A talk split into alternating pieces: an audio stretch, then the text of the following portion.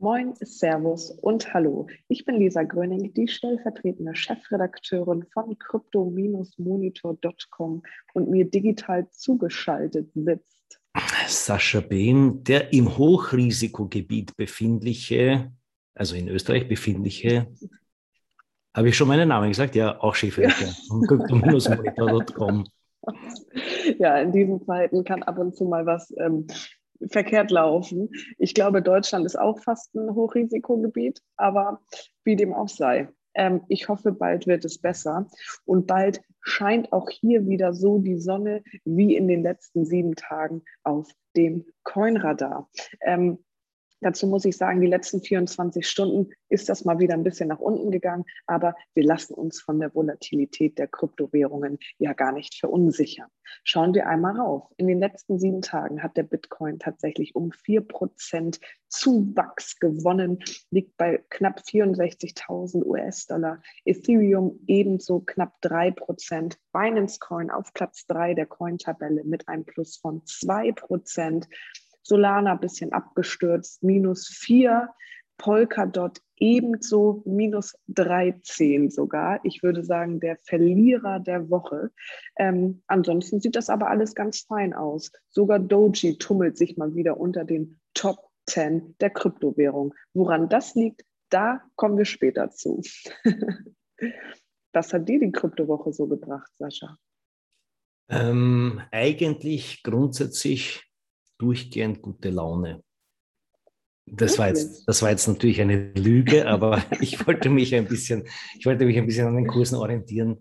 Aber die Kurse für uns, wie soll ich sagen, groß metaperspektivische Denkende sind natürlich die tagesaktuellen Kurse ja nur Kleinkram. Wir haben ja immer das Auge am Megatrend, nicht wahr? Ähm, Na klar.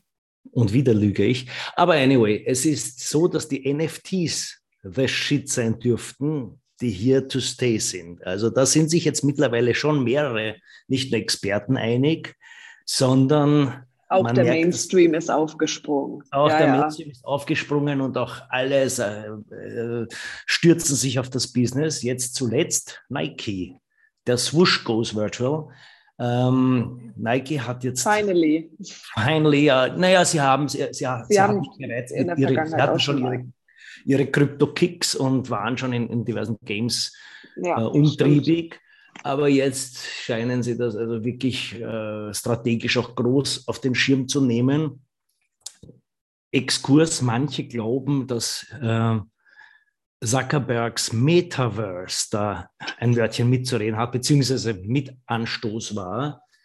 Noch ein Exkurs im Exkurs. Wusstest du, dass Meta, der Name, es gibt schon eine Tech-Bude, eine kalifornische, die Meta heißt, und auch das Logo hat schon eine Firma. Also der gute Marc dürfte zu googeln vergessen haben, bevor er sich da rausgelehnt hat mit seiner Marke. Jetzt zurück zum ersten. Jetzt zurück zum, Jetzt zurück zum ersten Exkurs. Also Metaverse dürfte da ähm, einige Firmen vielleicht auch dazu inspirieren, zu sagen, okay, was machen wir, wenn die virtuelle Welt immer präsenter wird? Wir müssen hier unsere, ähm, unser, unsere ähm, Turf abstecken, glaube ich, sagen wir Hip-Hopper, oder? Äh, wahrscheinlich ja. in den frühen 80ern. Ähm, und Nike hat sich jetzt also sowohl patentrechtlich abgesichert für äh, Modeprodukte oder äh, Outfits in, in der virtuellen Welt, als auch sie sind äh, auf der Suche nach virtuellen Designern. Also auch im HR-Bereich sieht man, sie möchten hier Akzente setzen und so weit möglich vorn dabei sein. Und jetzt lasse ich absichtlich die Pause, während du ein Stückchen Kaffee trinkst. Ja, da lehne ich mich erstmal zurück und trinke ein Stückchen Kaffee. Denn ähm, ja, tatsächlich wundert mich das alles gar nicht so. Ich finde es immer lustig, dass ähm, gerade Unternehmen, abgesehen von Nike, weil wie du schon sagtest, Crypto-Kicks und Co. waren die irgendwie schon länger am Start. Aber Unternehmen brauchen immer so Präzedenzfälle, die, die denen zeigen, hey, da geht ja voll was. Und erst wenn NFTs zum Beispiel aus dieser Nische heraus sind, trauen auch große Unternehmen sich also daran. Ähm, Finde ich immer Wahnsinn, wie wenig mutig manche Unternehmen sind. Ja, aber wenn man mal in einer größeren Organisation gearbeitet hat, was du in deinem, wie soll ich sagen, in deinem Teenageralter natürlich noch nicht getan haben kannst, äh, größere, wenn man größere Organisationen kennt von innen und weiß, wie, wie Reporting-Strukturen ablaufen und wie auch vielleicht teilweise die Shareholder äh, Mitsprachesituationen sind, ist es glasklar, die, die können nichts machen. Die können nicht Early Adopter sein. Die warten lieber darauf, dass irgendeine Company da schön ein Proof of Concept hinlegt und dann werden sie gekauft. Schlicht und einfach. Ich bin auch ziemlich sicher, dass Nike da sich ein, ein paar Kreative einfach einverleibt hat und nicht anbegonnen hat, das selber aufzubauen. Warum nicht uns? Das ist die große Frage. Weil wir, weil wir uns nicht so wegwerfen. Das stimmt, wir verkaufen uns nicht.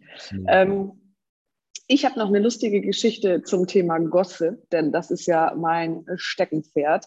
Und zwar gibt es einen Coin der Woche, der absolut gewonnen hat und um über 800 Prozent an Zuwachs gewonnen hat, nachdem er gerade erst gelauncht wurde. Denn es geht natürlich um Elon Musk und tatsächlich seine Macht im Sinne der digitalen Währung. Denn er hat sich auf Twitter umbenannt für einen Tag in Lord Edge und was hat die gute Krypto-Community gemacht? Die haben direkt ein Coin gebastelt auf der Ethereum-Blockchain, der eben Lord Edge hieß. Und alle dachten, dass Elon Musk da mal wieder etwas vorhat. Und der Coin ist absolut durch die Decke gegangen mit einem Plus von, wie eben schon gesagt, über 800 Prozent. Ist dann aber auch schnell wieder abgeschwappt und Elon Musk heißt wieder Elon Musk. Aber immer noch Wahnsinn, welche Macht dieser Mensch hat. Nur bei diesem blauen Vogel. Und wie gesagt, das hat er, wie schon öfters thematisiert, das hat er schon gemacht mit Doji, mit Shiba ja. Inu.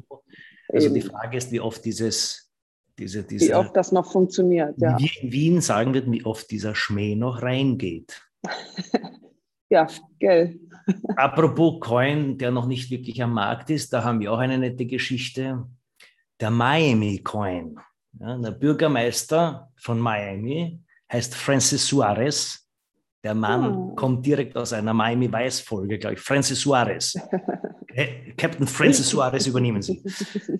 Ähm, der hat sie hatte schon damit aufhorchen lassen, dass er gesagt hat, er lässt sich auch durchaus gerne mal einen, einen Gehalt in Bitcoin auszahlen mhm. äh, und möchte Miami in diesem Bereich weit nach vorne bringen. Jetzt haben sie den Miami Coin ins Leben gerufen, der da so eine Art Community Currency, würde ich das nennen. Ich weiß nicht, ob ich den schon irgendwo gelesen habe. Der Begriff gefällt mir aber gut. Ähm, äh, Bullshit-Bingo geht los. Ja, ich lege vor. ähm, auf jeden Fall, die, die, Miner können, das Proof of Stake Coin, ganz normal, die Miner können sich einen äh, Großteil behalten und dann, ich glaube, 30 Prozent oder so fallen an die Gemeinde, also an Miami ab. Und ähm, das soll dann mittelfristig so eine Art Währung innerhalb der, der, der Stadt werden und vielleicht auch ein bisschen sich ausweiten, ähm, aber in Town gemeint werden und in Town dann auch einen Wert haben. Mit, wie gesagt, einem, einem Share der, der Gemeinde für soziale äh, Anliegen zur Verfügung steht. Das würde man sagen, ist jetzt ein wahnsinnig radikales System, man nennt es Steuern normalerweise. Das ist etwas aus der Mode gekommen, diese Idee, Idee der Solidarabgabe. Ähm, aber vielleicht kommt man über die Hintertür der Kryptowährung wieder auf die Idee, ich gebe einfach einen Teil des Gewinns ab und wir bauen Schulen um das Geld. Das ist eine wahnsinnig radikale Idee. Ich möchte fast von, von tiefstem Kommunismus sprechen. Definitiv. Aber ja, auf jeden Fall, Miami lehnt sich da jetzt raus, aber, aber es, es, es macht ziemliche Kreise und der, der hat auch schon ziemlich Gewinn. Ich glaube, 10 Millionen Dollar hat er ja schon abgeworfen. Allein der, der, der, der Share für die Gemeinde, cool. weil das Ding jetzt von der Community so, so angenommen wird oder so gepusht wird. Es ist jetzt so, dass der noch nicht zum Handel, äh, also mit Miami Coin kann man sich noch nichts kaufen, aber heute brandheiß getwittert, mein Freund Francis Suarez, äh, dass sie wollen äh, die, die, die, die Miami Coins gut haben in Bitcoin verzinsen. Oh. Oh. Und dieser Tweet, also ich möchte fast sagen, ist ja wirklich brandheiß, den findet ihr unter anderem in unserem Newsletter, der in Bälde rausgehen werdet. Yes, das war doch ein gutes Schlusswort zum Wochenende. Wenn ihr mehr erfahren möchtet, dann folgt uns gerne auf allen möglichen Social Media Plattformen. Facebook, Twitter, Instagram, Reddit und Co. sind wir am Start. Außerdem abonniert gerne den Newsletter, den Sascha eben schon angepriesen hat. Und ansonsten wünschen wir euch ein wunderbares Wochenende und ganz wichtig, bleibt gesund und passt auf euch auf. Bis dahin.